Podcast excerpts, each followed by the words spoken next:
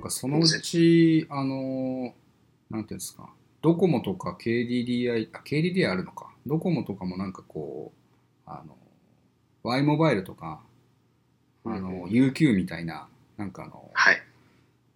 ちっちゃいこうブランドみたいなものをこう出してくるかもしれないですよね。なんか。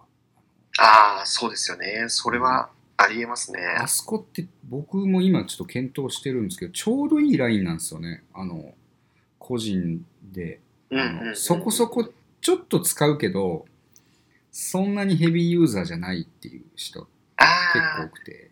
ちょっとライト級な人ですそうね。そうそう。そうすると、あの、UQ とか Y モバイルの10分かけ放題付きで、うんで、ゲ LT っていうかあの通信の、パケットの通信も月3ギガとかついて、それはでいまはあい1980円とかって、すごいこうバランス感覚がいい価格帯だなと思って。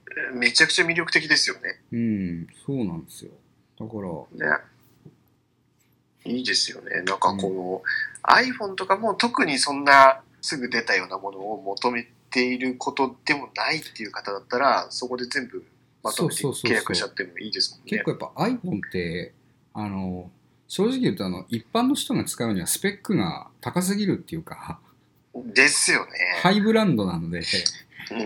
あんなのいらねえよっていう感じはあるんですよ。だから逆にそうすると、そういうブランドって、ちょっと前の型落ちたものでも十分実用性があるっていううん機種が多いですからね。うん、そうなんですよ。うん、だ本当かそらの、通りで。今だからセブンが出てきたの最高ですよ、今。ああ、いいですよね。うんマジでセ。セブンが、あの、セブンからですもんね、あの、スイカとかフェリカに対応してるのが。あ、そうです、そうです。あと、防水に対応し始めたのそもうですセよねブンからですね。だから、僕今すごいそれ考えてるんですよね。おおでもやっぱあの、なんですか、セブンといえばちょっとあの赤いやつが欲しいなと思って。ー。ああ、プロダクトモデルですね。 そう、それで、それであの、さっさと Y モバイルで切り替えをしてないっていう事情があるっていう。はははは。赤、赤でやりたいな。そうですね。それ、あのー多分一番賢い買い方としてはう、ん、多分ですけど、東京の方が一番その端末価格が安くて、うん、うん、で、SIM フリー版の、そういう iPhone、うん、うん、まあ、7とかっていうのが、えっ、と、1万5000とか2万とかの価格でやり取りされてるみたいなのがネットで出てたりとかしてたんで、うん、うん、それを買って、SIM フリー端末で契約して、月額を抑えるっていう。